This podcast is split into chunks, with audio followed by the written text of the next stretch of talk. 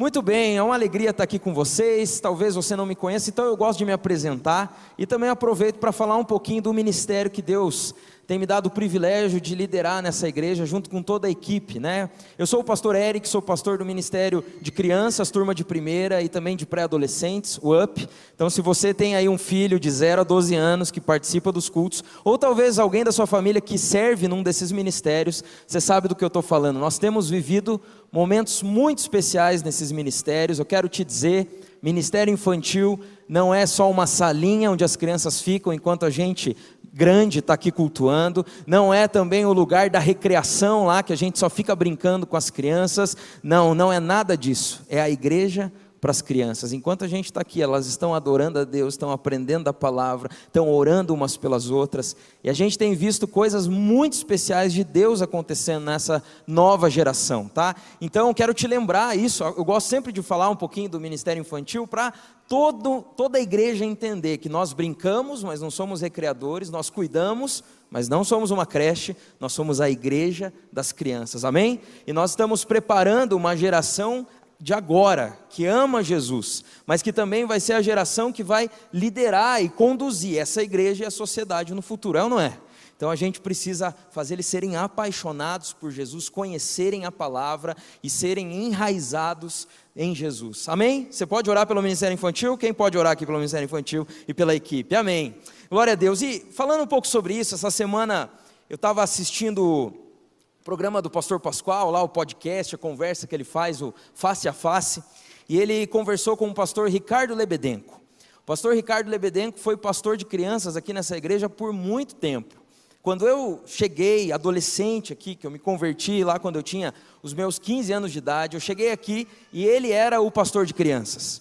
A igreja era muito diferente, a estrutura, mas também a igreja, as pessoas, né, que de fato é a igreja, a quantidade de pessoas era outra, a dinâmica era outra, mas eu me lembro de conhecê-lo e achá-lo demais, o pastor de crianças, criativo, e ele estava ali conversando com o pastor Pascoal e eu assistindo aquele programa, e me deu um, um senso de puxa, hoje sou eu que sou pastor de crianças, sabe? Quando eu cheguei, eu tinha 15 anos de idade e era o pastor Ricardo. E quando eu estava vendo aquele programa, eu falei, puxa, agora sou eu, cara.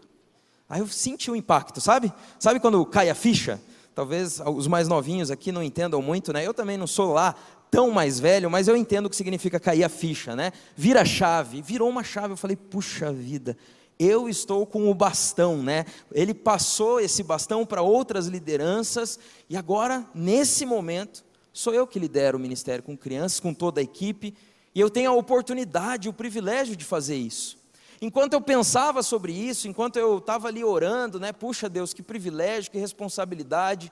Deus me trouxe ao coração um texto da Bíblia, da palavra de Deus, que fala algo parecido com isso fala sobre essa responsabilidade que está sobre nós, sobre o povo de Deus de agora, sobre essa geração aqui.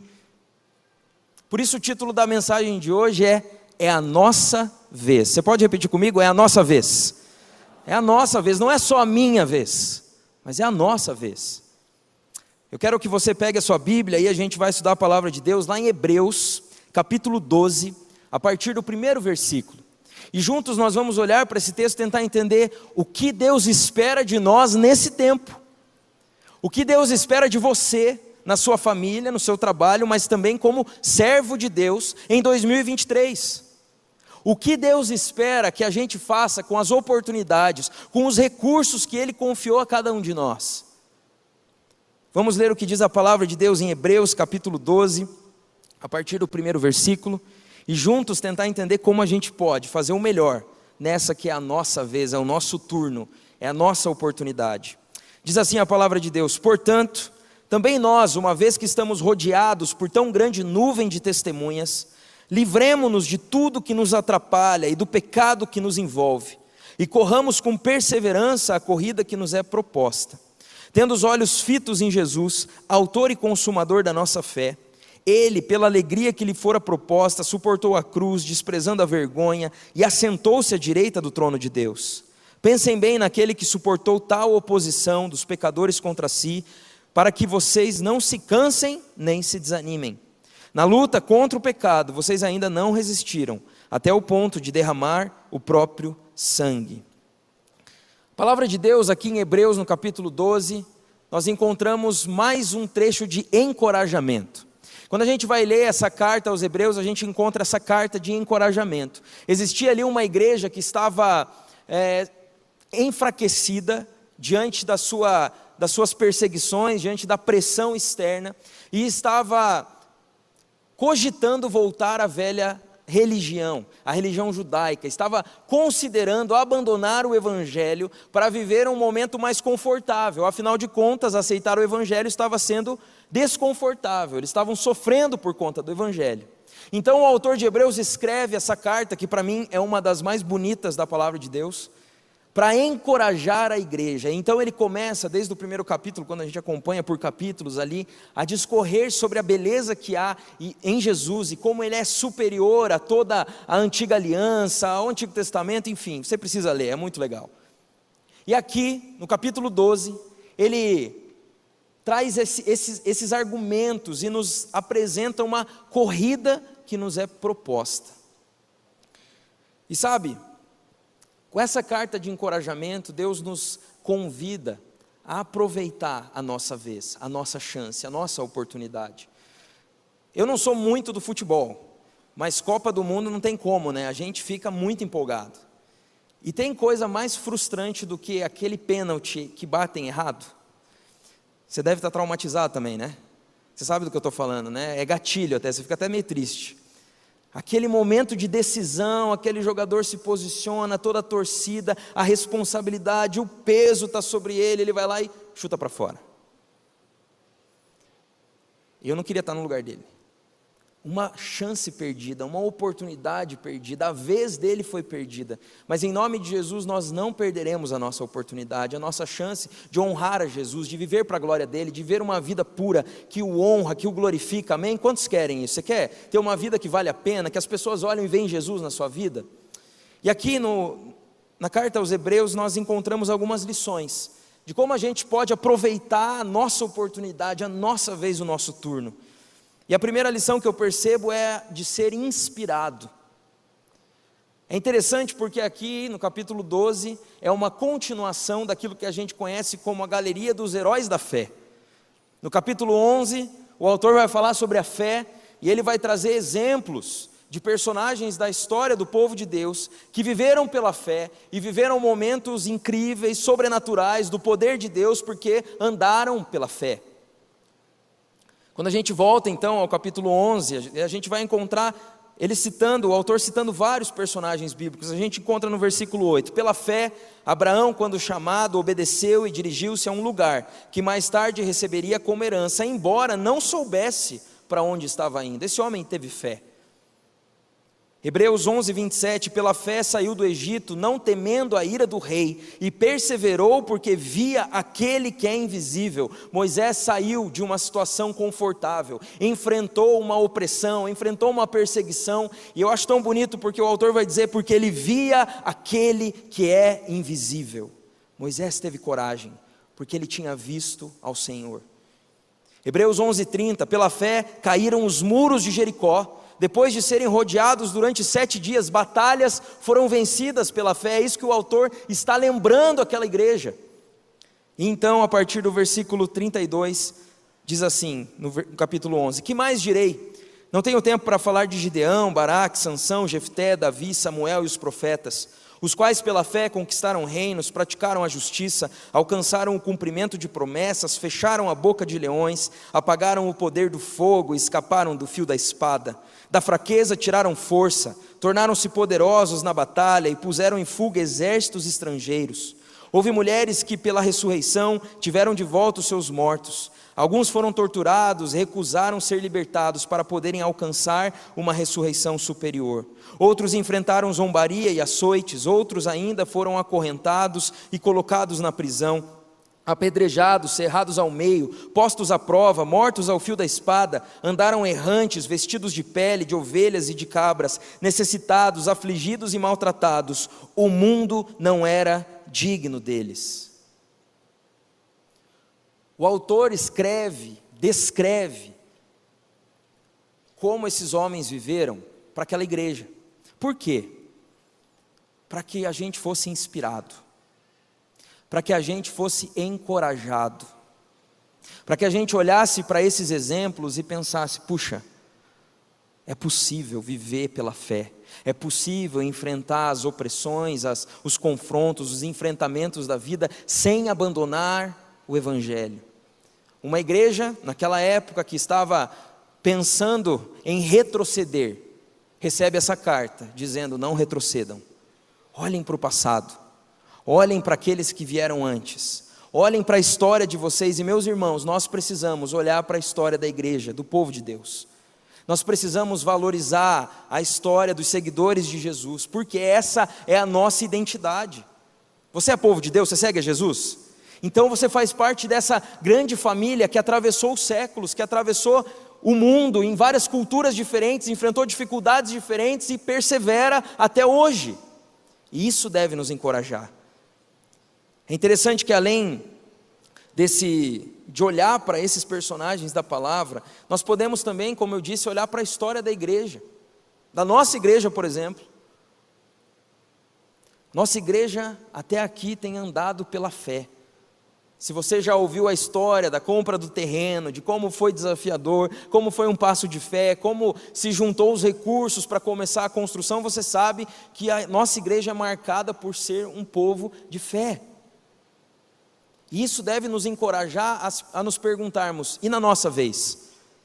A gente está vivendo pela fé? A gente está sendo generoso, está dando um passo além, a gente está acolhendo mais as pessoas, integrando mais em amor as pessoas, apresentando o Evangelho como as outras gerações fizeram. Eu não quero perder a minha vez, eu quero aproveitar essa oportunidade. Olhar para a história também dos grandes homens e mulheres de Deus, os missionários, os avivalistas. Eu quero te dizer, leia biografias, biografias de homens e mulheres de Deus. Você pode passar na, na livraria ali procurar porque isso encoraja, isso nos inspira, e o que o autor de Hebreus está dizendo é: busquem inspiração. Vocês precisam ser encorajados pelos testemunhos. Eu lembro quando eu li a primeira vez a história de George Miller. Eu ia fazer um teatro no acampamento de adolescentes, e eu ia ser o George Miller. E o George Miller foi um homem de fé.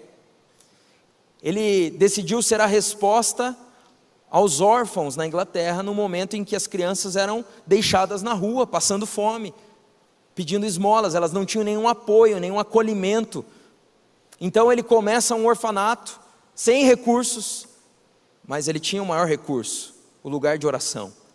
E esse homem, se você ler as biografias, os diários dele, você vai ver o quanto ele recebia de recursos vindos diretos do céu. Ele alimentou milhares e milhares de crianças com seus orfanatos pela fé. Lembro de quando eu li A Cruz e o Punhal, a história do pastor David Wilkerson. Ele era um pastor de cidade pequena e Deus fala com ele através de uma revista, de uma matéria de algumas gangues em Nova York que estavam lá, complicadas, gangues de jovens, e ele sente um chamado de Deus a sair da sua igreja, sair da sua cidade pequena e ir para Nova York para trabalhar com as gangues de Nova York. E esse foi um livro que eu lembro de chorar lendo no ônibus. Que vergonha que eu passei, né? Porque eu li aquilo e eu pensava, puxa, eu quero ter essa fé. Eu quero orar mais como ele orou, eu quero amar as pessoas como ele amou, eu preciso disso. E sabe, meus irmãos, não é o nome da pessoa, mas é o quanto ela se entregou a Jesus, é o quanto a gente vê de Jesus na história dela, amém? Então, quando a gente é inspirado por histórias, a gente sente mais força para continuar a corrida que Deus nos apresenta.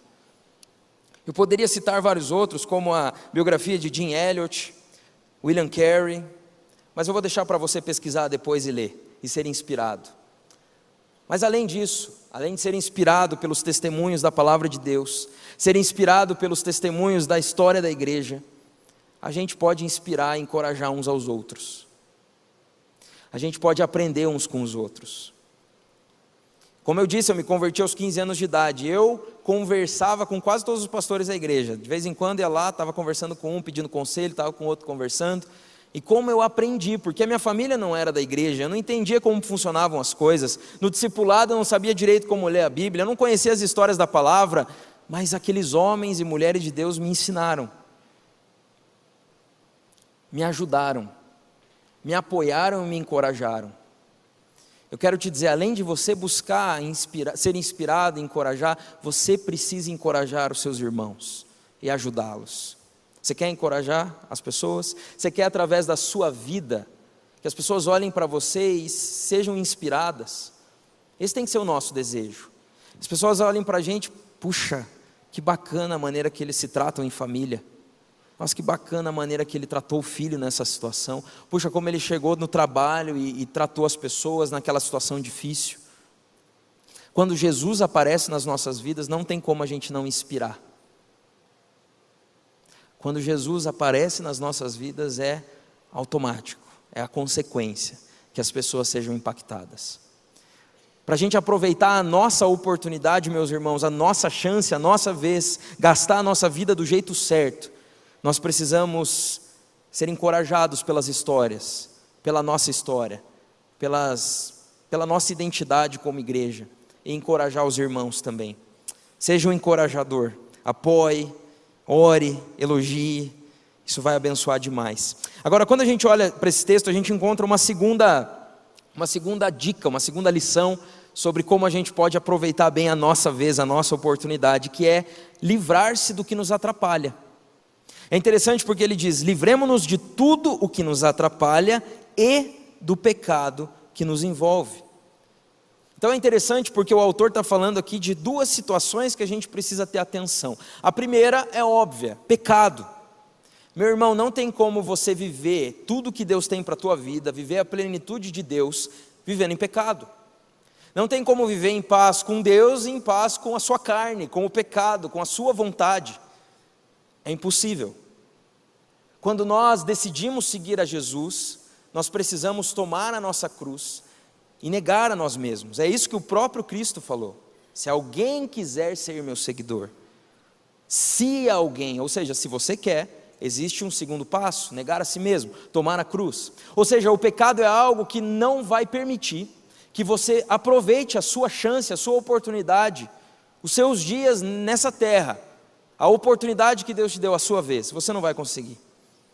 1 João capítulo 1, versículo 8 e 9 diz: Se afirmarmos que estamos sem pecado, enganamos a nós mesmos e a verdade não está em nós. Agora, se confessarmos os nossos pecados, Ele é fiel e justo para perdoar os nossos pecados e nos purificar de toda a injustiça. Nós temos uma corrida diante de nós, nos está propostas, proposta. Deus nos apresenta uma jornada. Agora, o pecado não pode fazer parte da tua história, da tua vida. Pecado é errar o alvo, é uma rebeldia contra o próprio Deus, é uma ofensa contra Deus. Não é apenas um erro, não é apenas um escorregão, não é apenas uma falha moral leve. Pecado é um crime, é uma ofensa contra o Deus Todo-Poderoso. E sabe, isso vai te impedir de aproveitar e de viver tudo que Deus tem para você. Eu lembro que eu, quando era criança, eu estava no sítio do meu tio, no interior do Paraná, e a gente tinha tomado uma chuva muito forte, e a gente tinha vindo de outro sítio vizinho, e quando a gente chegou, eu lembro que eu estava tão cheio de lama, aquela terra vermelha, sabe? Aquela lama no chinelo, assim, vermelho, eu estava encharcado. E eu cheguei morrendo de fome, eu e meu primo, e tinha um lanche em cima da mesa. A primeira coisa que eu quis foi comer aquele lanche. Mas quando eu olhei assim, onde eu pisava, onde eu encostava a mão, ficava a marca de lama. Tamanho era enlameamento que eu estava, né? Aí quando eu cheguei, assim, eu estava indo pegar a comida, um copo para tomar um suco, a minha mãe falou, negativo, pode tomar banho primeiro. Daí, né, discute, faz aquela birra. Não, vai tomar banho. Eu lembro que o caminho da cozinha até, até o banheiro eu tive que limpar depois também. E sabe, é mais ou menos assim a nossa vida quando a gente vive em pecado. A gente até quer viver mais de Deus, a gente até, quer aproveitar as bênçãos, as oportunidades que Deus nos dá. A gente vem ao culto, a gente se emociona, a gente ouve uma palavra, a gente fica motivado. Mas, meu irmão, se você não buscar a santidade, se você não lutar contra o pecado, essas coisas vão sujar todo o caminho e vão te afastar das, da mesa de Deus, do banquete dele, do mais abundantemente além que ele tem para você. Não viva na média, abaixo da média. Viva tudo que Deus tem para você, então de fato se livre do pecado. Joga fora. E nessa analogia aqui que Hebreus nos traz, nessa corrida, de fato não faz sentido correr com uma mochila nas costas. Correr com várias coisas penduradas, você vai se atrapalhar, você vai demorar mais, você vai ter dificuldades. Ou seja, é como se a Bíblia estivesse falando: tira esse fardo, joga fora, joga aos pés da cruz e corre livremente. Agora, além do pecado, existem outras coisas que aqui nesse texto nos, nos dá essa impressão de que também nos atrapalham. Tudo que nos atrapalha e do pecado, ou seja, existem outras coisas que nos atrapalham que não são pecado. Olha que interessante. Existem coisas que elas são lícitas, elas não são um problema em si, mas elas se tornam um problema porque elas ofuscam o teu olhar de Jesus. Você, você não vê mais Jesus, você se preocupa mais com essas coisas, está entendendo? A tua cabeça fica pensando naquilo o tempo todo que você não consegue mais crer que Deus está cuidando das coisas. Você está tão preocupado aí dentro que você não consegue mais acreditar que Deus pode dar um jeito nessa situação. Ou seja, você está colocando algumas coisas que até são boas, podem até ser bênçãos que Deus te deu, como um bom emprego, antes do Senhor. E isso vai te atrapalhar de correr a corrida que Deus está te apresentando. Vai te atrapalhar de aproveitar a tua chance, a tua vez, a tua oportunidade de viver para a glória dEle. É muito interessante que chega um, um momento assim, a gente vê isso muito no Ministério da Juventude, onde se o jovem não encontrou alguém para casar na igreja, ele começa então a, a ficar em crise e daí, das duas, uma, ou ele começa a procurar fora dos cultos, fora das células, em outros lugares, ou seja, está deixando né, o mais importante de lado, ou ele começa, ou ele até encontra alguém na igreja. Aí é a segunda, a segunda alternativa. Ele encontra alguém na igreja, mas daí aquilo se tornou tão importante, ele buscou tanto aquilo, era tão especial, ele orou tanto por aquilo que ele some da igreja. Some culto aparece de vez em quando, não está mais servindo nos ministérios que servia. Interessante, porque é uma benção, um relacionamento, né, se for aquele que é dentro da igreja, alguém que tem os mesmos valores, os mesmos princípios, é uma benção, mas o que, que acontece? Que a gente coloca outras coisas e elas nos ofuscam da corrida, da chance que Deus nos apresenta. Isso acontece com tantas outras coisas, não é? A gente ora tanto por um emprego, a gente ora tanto por mais recursos, a gente ora tanto por um negócio para dar certo, e quando dá certo a gente tem um pouquinho mais de dinheiro, um pouquinho mais de conforto, aí a gente não precisa vir no culto domingo. Vamos sair aproveitar, vamos viajar, vamos descansar hoje, estou trabalhando demais durante a semana. A célula que a gente liderava, que a gente abençoava a vida das pessoas, está ficando mais puxado de fazer, vamos abandonar. A oferta que a gente apoiava um missionário, que a gente apoiava um projeto social, olha, vamos, vamos pegar esse dinheiro aqui e fazer outra coisa. Ou seja, coisas que não são pecado em si, mas se tornam um problema na nossa corrida, porque se tornam mais importantes. Elas nos atrapalham. Sabe, eu gosto da imagem de um peregrino. Quando era adolescente eu li isso na Bíblia, né, que nós somos peregrinos. Eu me apeguei a essa palavra. Nós somos forasteiros aqui nessa terra. Nós estamos viajando em direção à nossa pátria celestial, então essa não é a nossa casa. E um peregrino, se ele quer carregar coisas, se ele quer carregar sua casa, se ele quer carregar tudo nas costas, ele não consegue, ele não anda, ele não, não avança. Então, às vezes, ele faz a sua própria casa e deixa de ser peregrino, não é verdade? Então, o que a Bíblia está falando aqui é que existe um risco, que é o pecado, e existe um risco, que são os interesses que vão aparecendo na nossa vida. Interesses que são bênção. Não é um problema um casamento, você querer um casamento, não é um problema você querer um bom trabalho, um bom salário. Mas é um problema quando isso ofusca os teus olhos da eternidade. Lembre-se né, do que Jesus falou, como eu citei antes, Mateus 16, 24. Se alguém quiser me acompanhar, negue-se a si mesmo, tome a sua cruz e me siga. Bom, então aqui a Bíblia está nos chamando a aproveitar a nossa oportunidade. Ela diz: olha, existem pessoas que viveram antes de vocês, se inspirem com essas pessoas, olhem para o testemunho delas, encorajem. Agora também abandonem aquilo que atrapalha vocês de continuar correndo, abandonem o pecado, abandonem a, os amores a esse mundo, abandonem e continuem a corrida com perseverança, com os olhos fixos em Jesus. E essa é a terceira lição: perseverar olhando para Jesus. É legal que eu estava olhando para esse texto, buscando alguns comentários, e um comentário fala sobre a palavra que é utilizada aqui para perseverança.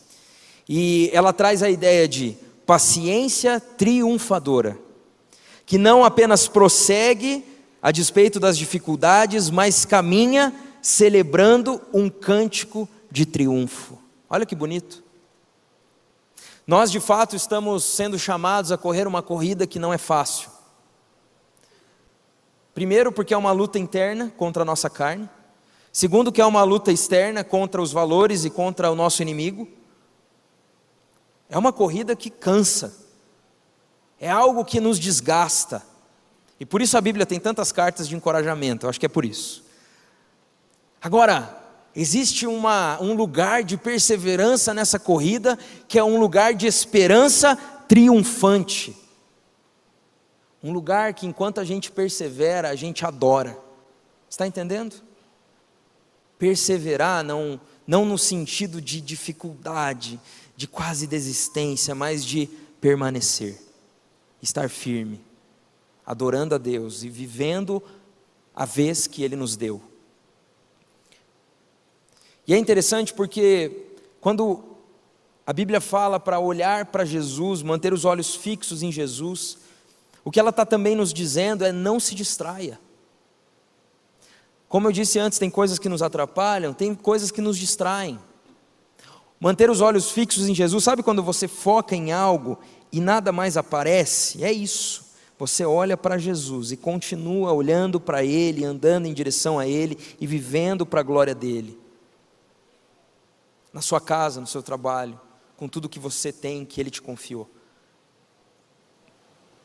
E é interessante porque o texto que a gente leu termina dizendo que na luta contra o pecado vocês ainda não resistiram até o fim, até o ponto de derramar o próprio sangue. O autor de Hebreus aqui, ele está dando uma, uma bronca nessa igreja. Por quê? Porque ele está falando assim: olha, gente, vocês estão sofrendo perseguição? Vocês estão passando dificuldade? Estão pensando em desistir por causa disso? Beleza, mas olha, vocês não chegaram nem no momento mais difícil ainda, e vocês já estão pensando em desistir. Vocês não chegaram nem no ponto de entregar a própria vida, até o sangue, e vocês já estão pensando em desistir? Sabe o que o autor, o autor da carta aos Hebreus está falando, e a gente leu alguns versículos do capítulo 11, é: tem certeza que depois de ouvir tantos testemunhos, de pessoas que entregaram a vida até a morte por Jesus, viveram pela fé, vocês vão desistir porque estão sofrendo algum tipo de pressão? Vocês têm certeza que vocês vão perder a oportunidade de usar a vida de vocês para a glória de Deus, para anunciar as boas, as boas notícias do Evangelho por pressões que estão sofrendo? É uma bronca, é uma exortação. É uma exortação que nos diz: para de buscar o seu conforto, para de buscar aproveitar a sua vez para si mesmo, a sua oportunidade para o seu bem-estar. O Evangelho não é uma proposta assim. Seguir a Jesus não é uma proposta de sucesso pessoal. E por isso talvez o autor traga os exemplos de Hebreus capítulo 11, porque ali a gente consegue entender o que biblicamente é sucesso. Sucesso é viver para a glória de Deus, sucesso é aproveitar, ser fiel em tudo que Ele nos confiou. Quais são as coisas que Deus colocou na sua mão? Quais são os recursos que você tem hoje? Eu gosto muito da parábola dos talentos. Já ouviu essa? Jesus diz que o reino de Deus é como um homem que ia viajar e distribuiu os seus recursos para os seus trabalhadores ali. E ele dá uma porção para cada um dos três, uma porção diferente, os talentos e vai viajar. E ali então cada um começa a trabalhar, mas um deles enterra o, o recurso. Ele pensa assim: poxa, eu não vou me arriscar, eu não vou aproveitar tanto assim essa oportunidade, eu vou enterrar aqui, que quando ele voltar eu me resolvo com ele. Os outros vão lá e aproveitam e usam a sua oportunidade, a sua chance, a sua vez. E quando o patrão volta e vai acertar as contas e perguntar: e aí, como foi o trabalho? O que vocês conseguiram multiplicar? O primeiro traz o dobro, o segundo traz o dobro, mas quando chega o terceiro, traz a mesma coisa. e aquele trabalhador é expulso da presença do seu patrão, é punido, enquanto os outros recebem uma recompensa. Sabe, meus irmãos, Jesus está contando essa história porque ele nos, nos convida a usar a nossa vida para a glória dele, a usar os nossos recursos. Sabe o que você tem na tua conta, o que você tem no teu bolso, o que você tem na tua casa, os teus dias, a tua energia, os teus dons, as tuas habilidades, as tu, os teus relacionamentos, a tua bagagem, a tua história, talvez o teu testemunho de cura, de transformação, de restauração. Jesus está falando, não é para você. A tua vida tem que inspirar, a tua vida tem que impactar, a tua vida tem que multiplicar, dar frutos e mais frutos. Essa é a nossa vez, meus irmãos. Hoje eu sou o pastor de crianças, mas tantos outros líderes passaram e fizeram um trabalho incrível, se dedicaram, amaram. Mas também é a minha vez na minha família de amar, de cuidar da minha família para honrar o meu Senhor. É a minha vez de usar os meus dias para a glória dele, de usar os dons que ele me deu para a glória dele. É a sua vez de usar o que ele te deu. Você só tem o presente, o hoje, o agora. Não construa altares para você, não se encha de apetrechos que vão te atrapalhar nessa corrida. Se livre do pecado, do que te atrapalha. Seja inspirado, encorajado e corra. Corra a corrida que nos está proposta. Enquanto eu lia um dos comentários, eu achei muito interessante que o teólogo dizia que Deus é aquele que nos inscreve na corrida, que corre ao nosso lado, mas que nos espera na linha de chegada também. Eu quero te falar algo, você só vai conseguir correr essa corrida de maneira excelente. Você só vai conseguir gastar a sua vida, a sua vez, a sua chance de maneira excelente. Se você correr com Jesus se você depender dele, se você estiver enraizado nele, se você buscá-lo em oração, em estudo da palavra, em jejum. A nossa motivação pode ser muito boa, mas é o poder do Espírito Santo de Deus que nos capacita para vivermos de uma maneira que honra o Senhor. É só Ele. Não tente correr sozinho. Hoje de manhã eu estava fazendo entrevistas de batismo dos pré-adolescentes e ouvindo os testemunhos, e foi tão legal que um dos meninos falou: Olha, eu, eu falava muito palavrão, e eu tinha muita dificuldade em me relacionar com as pessoas, mas daí quando eu estudei sobre o Espírito Santo no discipulado, eu entendi que ele era tipo meu técnico, meu personal trainer, e ele me ajudava. Eu falei: Puxa, é isso aí, isso mesmo, cara. E sabe, todos nós aqui temos a oportunidade de viver para a glória de Deus. E a gente vai conseguir se nós dependermos da capacitação do Espírito Santo de Deus. A gente precisa estar cheio do Espírito. A gente precisa buscar a Deus de todo o coração no nosso tempo de oração. E assim a presença dele nos completa, nos transforma e a gente começa a viver para a glória dele. Meus irmãos, de que maneira você tem escolhido viver? Sabe? Dificuldades a gente vai ter, mas a gente precisa tomar uma decisão. A gente vai ser perseguido, a gente vai ser excluído, a gente vai ser motivo de piada, mas a gente precisa amar Jesus e amar as pessoas e estar pronto. Como eu fiz a pergunta para todos os pré-adolescentes: você está pronto para seguir Jesus para o resto da tua vida? Você está pronto para aproveitar a tua vida toda com Jesus? Essa é a pergunta dessa noite. Você está preparado para correr essa corrida que Deus te apresenta e aproveitar a sua oportunidade? Hoje é você que comanda uma família, talvez. Hoje é você que comanda um negócio.